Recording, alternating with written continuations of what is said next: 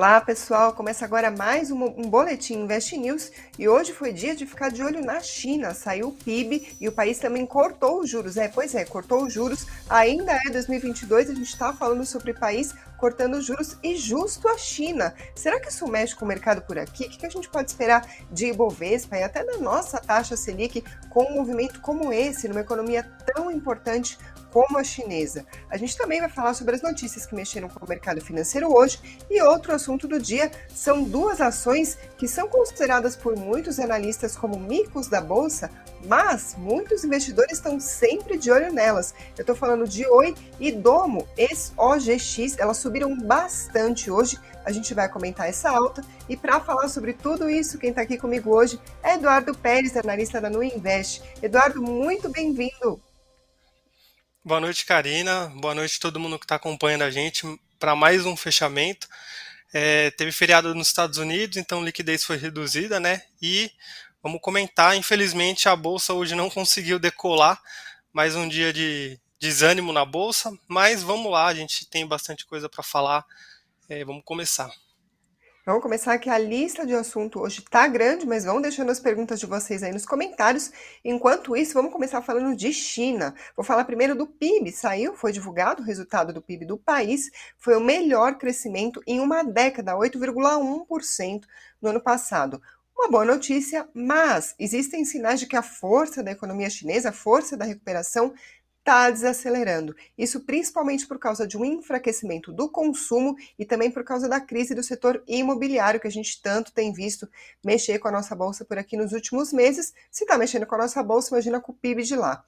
Outro destaque é que a alta do PIB no quarto trimestre, aí falando especificamente dos últimos meses, não da alta anual, atingiu a mínima em um ano e meio. A alta foi de 4%, foi o ritmo mais fraco desde o segundo trimestre de 2020. Vamos lembrar, se a gente está falando do auge aí da crise da pandemia, foi o crescimento mais fraco desde então. Então, o mercado já tinha esses dados para lidar, para repercutir, só que aí teve outra leva de informações que foi os juros. O Banco Central da China cortou sem, inesperadamente os juros pela primeira vez desde abril de 2020. As taxas que foram cortadas são as taxas para empréstimos de médio prazo, passou de 2,95 para 2,85 só para a gente ter uma noção do tamanho dessa surpresa, a agência Reuters tinha feito uma pesquisa com diversos especialistas, participantes do mercado, para saber o que o pessoal estava esperando da, da decisão do Banco Central chinês. 70% dos entrevistados esperavam que os juros fossem mantidos. O resto achava que os juros fossem ser uh, elevados. Ou seja, ninguém, absolutamente ninguém, segundo essa pesquisa, estava esperando um corte de um ponto percentual aí uh, dos juros. Agora vamos lá, o estrategista-chefe do Banco Central da China falou que eles ainda podem adotar mais medidas de afrouxamento nesse ano. Isso, claro, a gente estava falando agora uh, da economia chinesa com crise das incorporadoras, com o consumo uh, preocupando, com desaceleração aí no radar de todo mundo, a gente teve então esse corte dos juros. Agora, Edu, vamos lá, a gente sabe, claro, que qualquer movimento na China mexe bastante por aqui, é um parceiro comercial importantíssimo, a segunda maior economia do mundo. Agora, isso falando desculpa, falando especificamente dos nossos ativos aqui, mercado financeiro, os nossos juros, quais podem ser os impactos de um cenário como esse na China para a gente? É, os impactos eles acabam sendo um pouco mais indiretos, eles podem até demorar um pouquinho para aparecer, mas se acontecer o que o governo da China está querendo fazer, que é, é, fazer a economia girar novamente, né? então você vai ter um crescimento mais forte da economia, isso provavelmente vai aumentar a demanda por produtos, bens e serviços também, então o preço de commodities tende a crescer, esses preços tendem a crescer, é, então pode acontecer uma coisa bem parecida com o que a gente viu no ano passado, é, durante a primeira metade de 2021, quando as commodities estavam subindo bastante. E aí, commodity, commodity alta no Brasil significa que a gente pode ter produtos ainda com uma pressão inflacionária é, bem complicada. Então, essa seria a, o ponto mais importante que acho que chama atenção para a gente, né? É, porque o Brasil ele se mostrou, em tempos de um boom de commodity, um país que gosta muito da festa, né? Mas aí quando você tem uma alta exagerada dos preços que acaba afetando, né? Ou então uma alta do dólar que acaba piorando ainda mais esse efeito, é, o Brasil acaba sofrendo bastante. o que a China está tentando fazer, ou pelo menos o que a gente está tendo esses sinais, né, é que eles querem reaquecer a economia porque a inflação por lá fechou 2021 em 1,5% ao ano, né, e ficou abaixo da projeção do mercado de 1,8%. Então, eu diria que o governo chinês ele se encontra num momento ali favorável para você estimular a economia, porque você tem uma inflação relativamente controlada. Se você comparar com outros países igual os Estados Unidos, que a inflação chegou a 7%, Claro que a gente tem a questão também de são dados da China. Será que a gente confia na divulgação desses números? Bem, vamos colocar o benefício da dúvida e falar que realmente esses são os dados ali é, fidedignos e tudo mais, mas é uma inflação é, bem controlada para um crescimento bem é, robusto que a China teve nos últimos trimestres, né, até no, nos últimos anos durante a pandemia. É, e aí o governo é, ele vai ter que ter uma dose cirúrgica ali de política monetária. Então, igual você comentou, né, é, a tendência agora é que a China continue baixando os juros temporariamente, e aí o timing para estimular esse crescimento, ele tem que ser bom a ponto de não exagerar na inflação, que fique muito evidente para a gente. Porque aí também, se você tem é, um país como a China, que fabrica tantas coisas, com uma inflação, por exemplo, inflação de custos subindo, isso significa que produtos que são importados, é, que são importados no Brasil pela China, é, acabam sendo afetados também. Então, de uma forma ou de outra, não só commodities, como produtos, né, tecnologia também, é, produtos celulares. A gente tem é, uma infinidade de coisas que a gente compra da China que, na verdade, quase tudo hoje em dia acaba vindo da China, né? Então, é, é um ponto bem importante para a gente ver. Então, só ficar de olho nessa parte da inflação. Igual você falou, o, o PIB, quando você olha ele anualizado, ele veio bem forte, mas o quarto trimestre decepcionou um pouco, apesar de não ter sido nada muito é, por fora do que o mercado esperava. Mas mesmo assim, já tem economista falando que o, esse ano de 2022 a gente vai começar a ver o efeito desse estímulo na economia pela redução de taxa de juros é, ficando mais evidentes no segundo semestre desse ano. Então, provavelmente, é, próximos relatórios de PIB trimestral, a gente ainda veja os dois primeiros trimestres ainda sofrendo um pouco, sem contar que agora o governo ele vai focar bem mais em trazer um investidor internacional, né? A gente teve casos ali do setor imobiliário que a gente acompanhou, né, Evergrande e tudo mais. A gente teve casos do governo da China falando que ia coibir alguns trades de commodities, porque eles estavam achando que o preço estava muito alto, isso afastou um pouco os investidores, e teve também aquela fase das empresas que iam fazer IPO, e aí o governo chinês, ele simplesmente na véspera dos IPOs, ele barrava ali é, a abertura de capital da empresa e a gente ficava sem ter um parâmetro do que, que é, o governo ia fazer até onde ele ia intervir. Então agora o governo chinês deve ter uma postura mais branda, né? Então ele deve intervir só o mínimo que ele consegue ali, né, sempre seguindo a linha de que ainda é um governo que intervém bastante. Agora é curioso como a gente está falando de um movimento uh, tão de contramão, né? A gente teve no, na semana passada a Lagarde do Banco Central Europeu indicando que vai subir os juros com força por lá. Estados Unidos, a gente também está vendo o Fed cada vez mais duro com inflação. Por aqui, sem sinal nenhum que a Selic vai aliviar no curto prazo, muito pelo contrário. E a inflação correndo solta nesses três locais que eu citei aqui, na né? Europa, Estados Unidos e aqui no Brasil, claro. E aí na China a gente tem um movimento completamente contrário, né? A inflação mais controlada, os juros subindo, só que a economia também preocupando, desacelerando, tanto na China quanto também nos outros países, incluindo, claro, o Brasil. Então, num movimento global como esse, a gente pode esperar que o mercado financeiro, claro, sofra algum impacto, mas falando especificamente da gente aqui, a gente tem um cenário externo bastante confuso, bastante conturbado, especialmente porque ninguém sabe o que, que a Omicron vai exatamente fazer com a recuperação da economia global, mas também os nossos problemas internos aqui continuam. Então, greve dos servidores do Banco Central, por exemplo, anunciada hoje, eu vou comentar daqui a pouquinho. Então, a questão fiscal ainda no radar, eleições vindo por aí. Edu, você prevê que em 2022 a gente pode ter algum momento de respiro, algum momento de um pouco mais de otimismo para o mercado financeiro? Ou de fato, pelo que me parece, a gente deve ficar preocupado ainda esse ano, né? É, eu acho que vai ser um ano de pouco sossego, viu?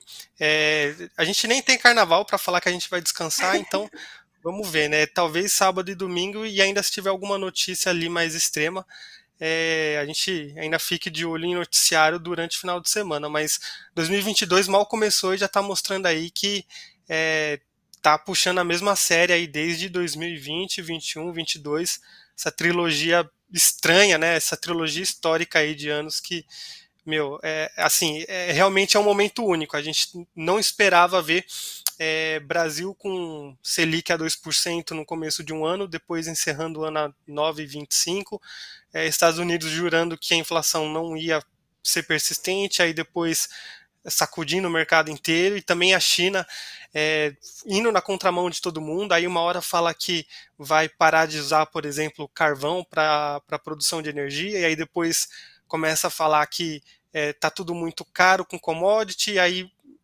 acaba sendo uma coincidência, eu acho que não, de que o maior demandante ali de commodity é a China, então o preço das commodities caíram bastante. Enfim, tá, já está difícil para quem é do mercado financeiro, então é por isso que eu falo para o pessoal, se vocês querem acompanhar mercado financeiro, vocês têm que ver essa loucura que é. Todo dia tem coisa nova e, e, não tem como ficar assim, ah, eu não vou estudar, eu não vou ler, porque não tem como. Você precisa, senão você já não entende nada. Pois é, que ano, e ainda estamos em janeiro. E como o brasileiro não tem um dia de paz, vamos partir para as notícias, então, que mexeram com o mercado financeiro. Como o Edu comentou, a gente ficou sem referência do mercado dos Estados Unidos, porque é feriado por lá feriado de Martin Luther King, então não tem a referência de Wall Street, mas internamente teve notícia sacudindo os mercados, falando da pressão de servidores por reajuste de salário. Servidores do Banco Central prometem paralisar as atividades do BC amanhã. Não teve é, proposta concreta de reajuste salarial, isso quem disse foi o sindicato, que representa a categoria, o Sindicato Nacional dos Funcionários do Banco Central, Sinal.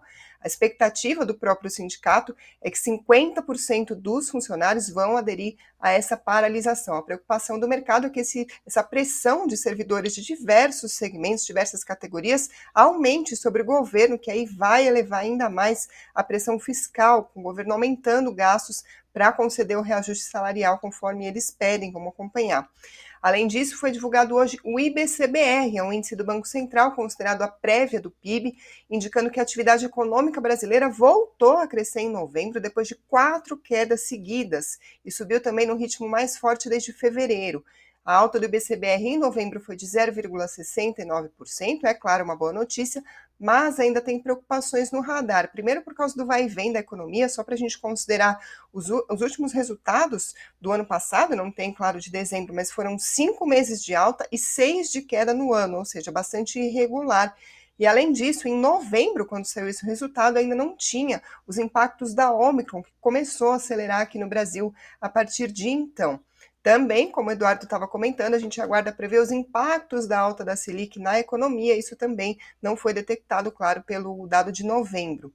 Uh, falando em expectativa, hoje foi divulgado o boletim Focus, com as, as, análises de diversos especialistas do mercado financeiro. Toda segunda-feira o BC divulga esse relatório para 2022, a expectativa para o PIB ficou quase igual, passou de 0,28% para 0,29% de alta, ou seja, o mercado aí esperando um crescimento realmente fraco da economia nesse ano, e para o ano que vem melhora, mas não muito, de 1,7% para 1,75% a projeção de alta para o PIB.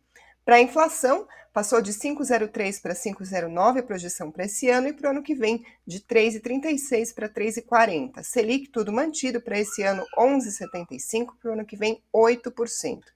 Nesse cenário, hoje o dólar subiu 0,24% a R$ 5,52 e o Bitcoin, perto das 18,24, caía 2,65% aos R$ 233.468.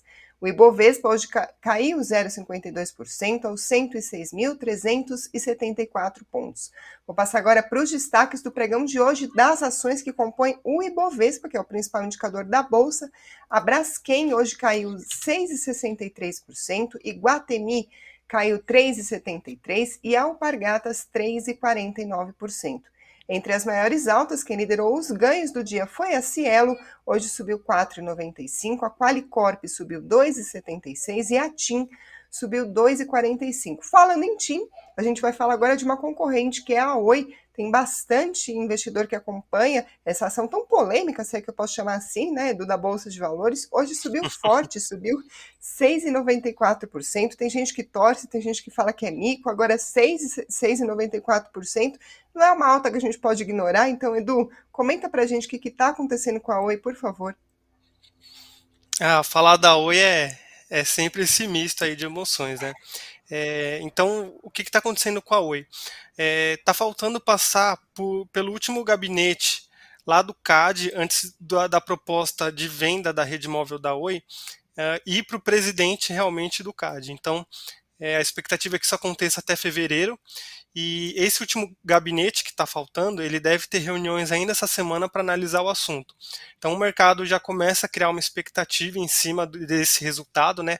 Apesar de que tem muita gente, muitos analistas falando que não deve ter tantos problemas com essa aprovação, é, a gente tem que lembrar que ainda é possível que aconteça algum tipo de observação ou algum tipo de é, a gente já viu o CAD se posicionando, falando que é, tem alguns casos que não são tão simples assim, eles pedem uma extensão ali do prazo.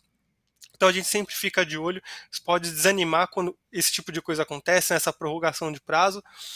Mas é, quando a gente pensa que, que o prazo para elaboração da pauta da sessão de julgamento pelo presidente do CAD tem esse prazo final de 2 de fevereiro, então a gente tem aí é, basicamente duas semanas e um dia, né?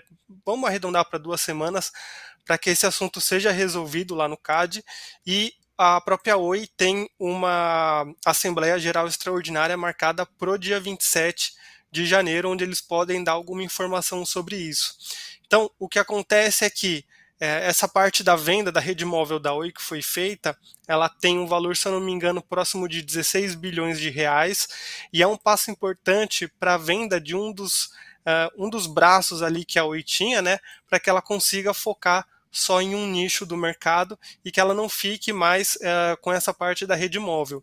Isso acaba sendo bom uh, se for concretizado, porque além de ser um passo importante, você vai ter um valor de bilhões entrando no caixa da empresa, né? É, pode demorar um pouquinho, mas eventualmente vai, é, vai acabar indo para o caixa da empresa. Vai acontecer, vai aparecer nos demonstrativos como um evento não recorrente, óbvio, porque a gente está falando de uma empresa que está em recuperação judicial, então é um processo bem complicado. Para os investidores que viram hoje é, o desempenho da Oi, eu diria que muita calma ainda. É, a gente, eu, pelo menos, sempre reforço aqui que o caso da Oi não é um caso relativamente simples, onde você consegue ver empresas parecidas, que é o que o, o, quando você vai fazer uma análise fundamentalista, é o que consegue te guiar bastante. Então você não tem pares que estão é, com o mesmo tamanho de empresa, na mesma situação. E também cada caso é um caso na recuperação judicial, porque você também tem que é, lembrar que tem alguns riscos jurídicos envolvidos no processo mesmo. Então, a recomendação, pelo menos para mim, é que o investidor só entre nesse tipo de operação se ele tiver bem definido é, os potenciais riscos, né, e o investimento fizer é, sentido com o seu perfil. Não adianta você ver é, a valorização de hoje e falar, pô, a Oi sei lá, está custando menos de um real, então ela está barata porque ela está com preço menor que um real. Não é assim que funciona exatamente, tá? É, Para quem está começando agora, às vezes fica um pouco. É, não tem parâmetro exatamente de preço para saber se um ativo está caro ou barato, mas o preço em si da ação, por si só, ele não diz muita coisa.